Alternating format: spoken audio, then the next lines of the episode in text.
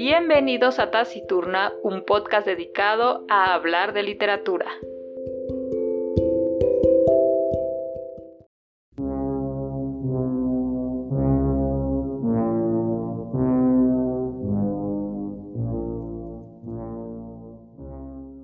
La muralla rocosa se extendía a la derecha, mostrando un valle abrupto que parecía seguir descendiendo eternamente con el verde revestimiento de pinos de las montañas rocosas. Los árboles descendían por grises despeñaderos de roca, que formaban precipicios de cientos de metros antes de adoptar pendientes más suaves. Wendy divisó una cascada que se vertía sobre uno de ellos. El sol de las primeras horas de la tarde brillaba en el agua como un áureo pez atrapado en una red azul. Aquellas montañas eran hermosas pero despiadadas. Wendy no creía que perdonaran errores y un inquietante presentimiento le cerró la garganta. Recordó que más al oeste, en Sierra Nevada, se quedó aislado por la nieve el grupo Donner y tuvieron que recurrir al canibalismo para sobrevivir. Sin duda las montañas no perdonaban errores. Jack redujo a primera y siguió trepando laboriosamente mientras el motor rezongaba. No creo que hayamos visto más de cinco coches desde que pasamos por Sea de Winder, comentó Wendy. Y uno de ellos era el del hotel. Jack asintió con la cabeza.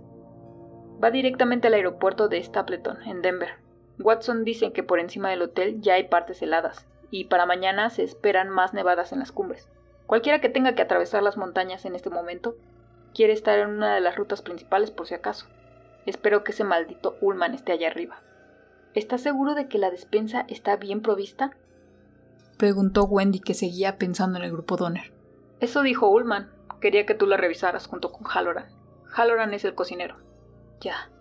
Murmuró Wendy, mirando el cuentakilómetros que apenas marcaba 16 kilómetros por hora. Ahí está la cumbre, anunció Jack, señalando unos 300 metros hacia adelante. Hay una indicación de lugar pintoresco y desde allí se distingue el overlook. Pararé aquí para que el motor descanse un poco. Miró a Danny, que iba sentado sobre el montón de mantas. ¿Qué te parece, Doc? Tal vez veamos un ciervo o un caribú. Seguro que sí, papá. El Volkswagen seguía subiendo, el indicador del cuentakilómetros cayó aún más y empezó a temblar cuando Jack salió del camino. ¿Qué es esa señal, mamá? Lugar pintoresco. Leyó Wendy, obediente. Jack pisó el freno y dejó que el Volkswagen pasara a punto muerto. Luego dijo mientras bajaba del coche. Vamos. Avanzaron a pie hacia la barandilla de protección. Ahí está, señaló Jack en ese momento. Eran las once. Para Wendy, aquella visión supuso el descubrimiento de que una frase hecha podía ser verdad, quedarse sin aliento. Por un momento realmente le costó respirar. Estaban de pie en la cima de un pico. Frente a ellos, imposible saber a qué distancia se elevaba hacia el cielo una montaña aún más alta, cuyo pico escarpado se intuía como una silueta aureolada por el sol que iniciaba ya su descenso. Por debajo de ellos se extendía el fondo del valle. Las pendientes que acababan de trepar en el Volkswagen resultaban tan lejanas y vertiginosas que Wendy sintió que si seguía mirando hacia abajo terminaría por vomitar. En el aire transparente parecía que la imaginación se llenara de vida, escarpara de las riendas de la razón, y mirar era no poder dejar de verse cayendo al vacío, mientras el cielo y las montañas cambiaban de lugar en un girar lento, mientras el grito le salía a uno de la boca como un globo ocioso, mientras el pelo y las faldas flotaban al viento. Con un estremecimiento apartó la mirada del precipicio para seguir la dirección del dedo de Jack. Pudo ver el camino que subía por el costado de aquella aguja pétrea, girando sobre sí mismo sin perder la dirección hacia el noroeste en un ángulo menos escarpado. Más arriba, engastados en las pendientes mismas, vio cómo los pinos hoscamente aferrados a la roca se abrían para dejar lugar a un amplio rectángulo de césped verde en medio del cual, dominando todo el panorama, se alzaba el hotel Overlook. Al verlo, Wendy recuperó el aliento y la voz. Oh, Jack, qué maravilla. Sí, realmente, asintió él. Ullman dice que está situado en el sitio más bonito de Norteamérica. No es que le crea, pero tal vez sea... ¿Danny? ¿Danny? ¿Te sientes bien?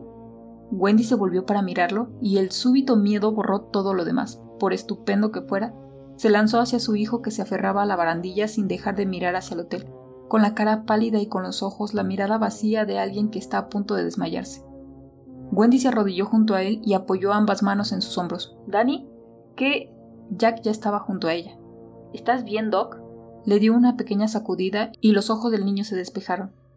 Mm, sí, papá, perfectamente. ¿Qué pasó, Dani? inquirió Wendy. ¿Te mareaste, tesoro? No, estaba pensando. Lo siento, no quise asustarlos. Miró a sus padres arrodillados frente a él con una sonrisa desconcertada. Tal vez fuera el sol, me dio el sol en los ojos. Te llevaremos al hotel y te daré un vaso con agua, ofreció papá. Mm, vale. En el pequeño automóvil que ascendía con mayor seguridad ahora que la pendiente se había hecho más suave, el chico siguió mirando hacia afuera entre sus padres, mientras el camino iba desovillándose, permitiéndose de vez en cuando echar un vistazo hacia el Overlook Hotel, con su imponente serie de ventanas mirando hacia el oeste y que reflejaba en ese momento la luz del sol. Era el lugar que había visto en medio de la ventisca, el lugar oscuro y retumbante donde una imagen aborreciblemente familiar lo buscaba a lo largo de oscuros corredores. El lugar contra el que lo había prevenido Tony.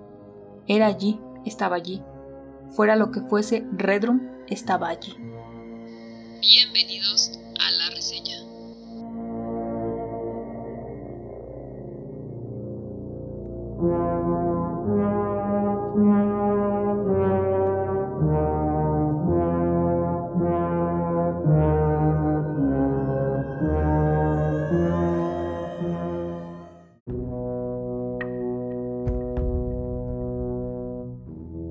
Bienvenidos a Taciturna, una vez más he vuelto para reseñar un libro que creo ya se ha vuelto en un clásico tanto de la literatura como del cine del terror. Así es, El Resplandor o The Shining del maestro Stephen King. Así es, tal vez algunos de ustedes ya habrán visto la película, es más, tal vez ya vieron hasta la segunda parte y estoy hablando de Doctor Sueño. Y si aún no han leído el libro y les gusta la película, creo que pues está de más decir que necesitan leerlo, pero ya. Y vaya, ya sé que ya pasamos noviembre, pero creo que El Resplandor es un buen libro para leer en la época navideña. sí, ya que este libro se sitúa en la temporada invernal, así que ¿por qué no leer un libro de terror acompañados de un buen café? O, en este caso, de un buen ponche. Así que, bueno, ya no quisiera hacerlos esperar más de qué va el resplandor. Bueno, pues en este libro encontraremos cinco personajes principales, con los que estaremos conviviendo en esta historia. Tenemos a una familia pequeña conformada por Jack Torrance, el papá, Wendy, la mamá, y Danny, un niño de 5 años, hijo único de este matrimonio, y el cual digamos que tiene un don o maldición ya no sabríamos cómo catalogarlo, ya que de algún modo él tiene poderes telepáticos, pero la mayoría del tiempo suelen ser un poco tétricos para él. Pues imagínense, un niño de 5 años eh, escuchando voces en su cabeza no, no sabe qué, qué está pasando. Por otro lado, tenemos a un cocinero, el señor Halloran, que al igual que Danny tiene, pues digamos que este don, y que él de alguna forma ayudará a Danny, pues sí, a entender qué es lo que está pasando en su cabeza y por último, y no menos importante, tenemos al Hotel Overlook, donde se desarrollará esta historia donde principalmente esta familia pasará encerrada cinco meses. Sin embargo, en este hotel han pasado cosas muy extrañas, muy raras, eh, asesinatos brutales y pues déjenme les explico. Todo empieza con Jack, un padre con problemas de alcoholismo y neurosis, el cual se encuentra desempleado y está buscando un trabajo. Así que repentinamente obtiene una entrevista de trabajo para poder cuidar un hotel por cinco meses, tiempo en el que la nieve cubre las montañas y en el cual no hay servicio, pues por las condiciones tan extremas de las cumbres. Así que deberá, o en este caso deberán, eh, él y su familia, pues quedarse solos por cinco meses cuidando el hotel. A Jack le parece una excelente oportunidad para poder avanzar con su libro, ya que él es escritor y la idea de estar aislado, encerrado en un hotel por tantos meses le parece inspirador para poder obligarse a escribir una buena historia y, ojo, aquí creo que ya lo había mencionado cuando reseñé Misery, pero quisiera recordárselos. El señor Stephen King en la mayoría de sus novelas siempre incluye a un escritor. Dice que pues de alguna forma él se proyecta en sus mismas novelas y es por eso que siempre vamos a encontrar este personaje en la mayoría de ellas. Por ejemplo, en La Milla Verde el personaje principal, que ahorita no recuerdo su nombre, eh, él está escribiendo un diario con, todas, eh, con todos sus recuerdos. Entonces aquí encontraremos una vez más a este personaje reflejado en Jack Torrent. Y volviendo a la trama, Jack se lleva a su familia al Overlook y ahí conocerá al señor Halloran, quien de inmediato se da cuenta que Danny tiene pues el mismo don que él. Y de hecho, cuando lean el libro, eh, la interacción de estos dos personajes es muy interesante. Y este mismo cocinero lo podrán ligar con otro libro de Stephen King. Eh, ya ven que a él le encanta ligar de alguna forma todas sus novelas y para nosotros como lectores de alguna forma es satisfactorio encontrar estas referencias. Em, no les voy a decir cuál es la de este libro porque espero que lo puedan leer y lo puedan ubicar, si no, no hay problema. Digo, tampoco es como que se vayan a perder de algo muy significativo, pero para nosotros los lectores está como muy padre encontrar esas pequeñas pistas. Bueno, después de este paréntesis, sigamos. Una vez que Dani, como lo escuchamos al principio, pues ve el hotel y tiene una visión de que algo malo va a pasar dentro de él, o sea, del hotel. Y de hecho tiene, ¿cómo les diré? Digamos que tiene un amigo imaginario que se llama Tony y que le advierte de los peligros que existen si se quedan en ese lugar. Pero pues Danny siendo tan pequeño no sabe cómo interpretar todo lo que ve y escucha. Sus papás saben que él tiene e, este don especial, sin embargo les causa algo de miedo como de incomodidad que su hijo pueda saber lo que va a pasar en un futuro. Sobre todo Wendy que no sabe cómo tratar a su hijo, pero pues de alguna forma lo apoya. Y pues en fin, ya estando dentro del Overlook empiezan a pasar una serie de eventos que no tienen explicación y de hecho durante la entrevista de Jack se le dijo que pues cosas extrañas han pasado ahí y que la más reciente fue que el año pasado el mismo vigilante que tenía ese trabajo pues de igual manera estuvo con su familia y el señor perdió la, cordura y asesinó a su esposa y a sus dos hijas y finalmente pues él se suicidó. Entonces para Jack mm, le parece sí algo impresionante la historia pero nada que él no pudiera manejar. Así que la pasa por alto y no cree en fantasmas ni en sucesos sobrenaturales. Entonces dice, pues sí, me aviento, no tengo problemas, yo voy, a mí no me va a pasar nada. Una vez estando ahí con su familia, empieza a investigar en los archivos muertos del hotel y se da cuenta de cuántas desgracias han pasado por el Overlook y Danny presiente que algo malo va a pasar con su familia. Así que aquí es donde empezaremos a ver la evolución de la locura de su padre y el terror que empieza a vivir su madre.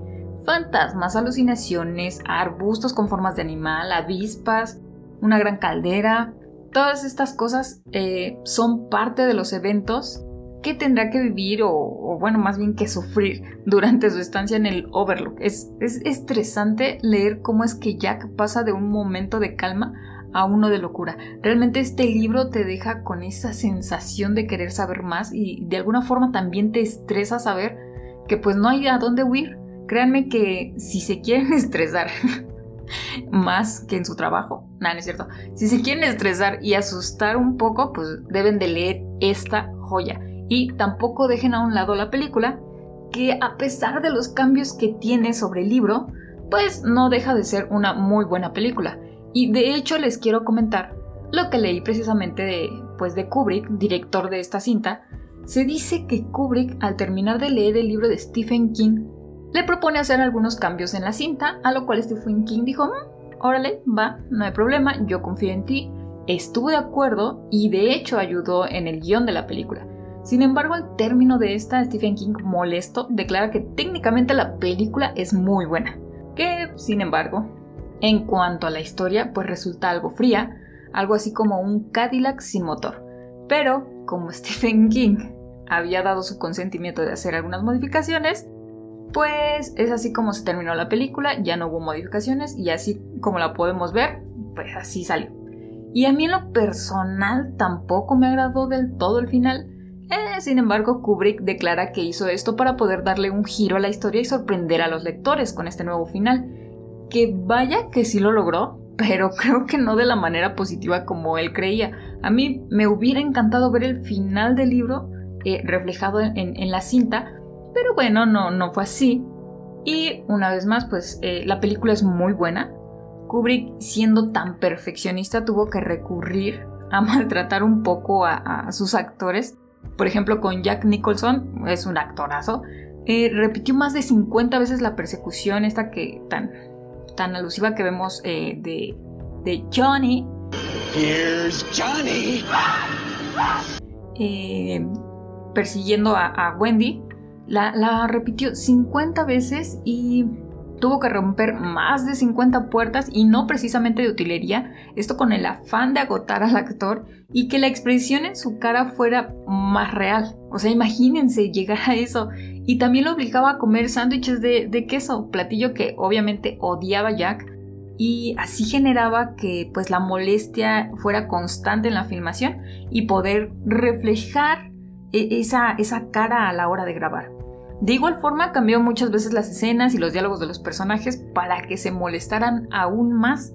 Por otra parte, a la actriz que interpretó Wendy, eh, pues la humillaba y le decía que por su mala actuación retrasaba el rodaje y era tanto el maltrato que la actriz Shirley Duvall em, tenía que pues eh, tuvo durante todo el rodaje varias crisis nerviosas. De hecho, al final de la grabación ella fue a encerrarse a un hospital psiquiátrico por un mes y pues en cambio, con el que no supo qué estaba pasando durante todo el rodaje, pues fue el niño, Danny.